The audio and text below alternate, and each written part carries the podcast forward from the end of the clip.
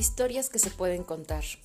Mi vagina ha sido últimamente maltratada, últimamente olvidada.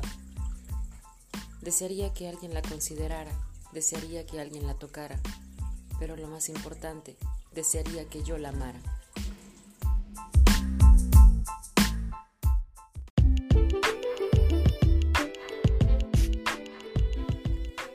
¿El tamaño del pene importa?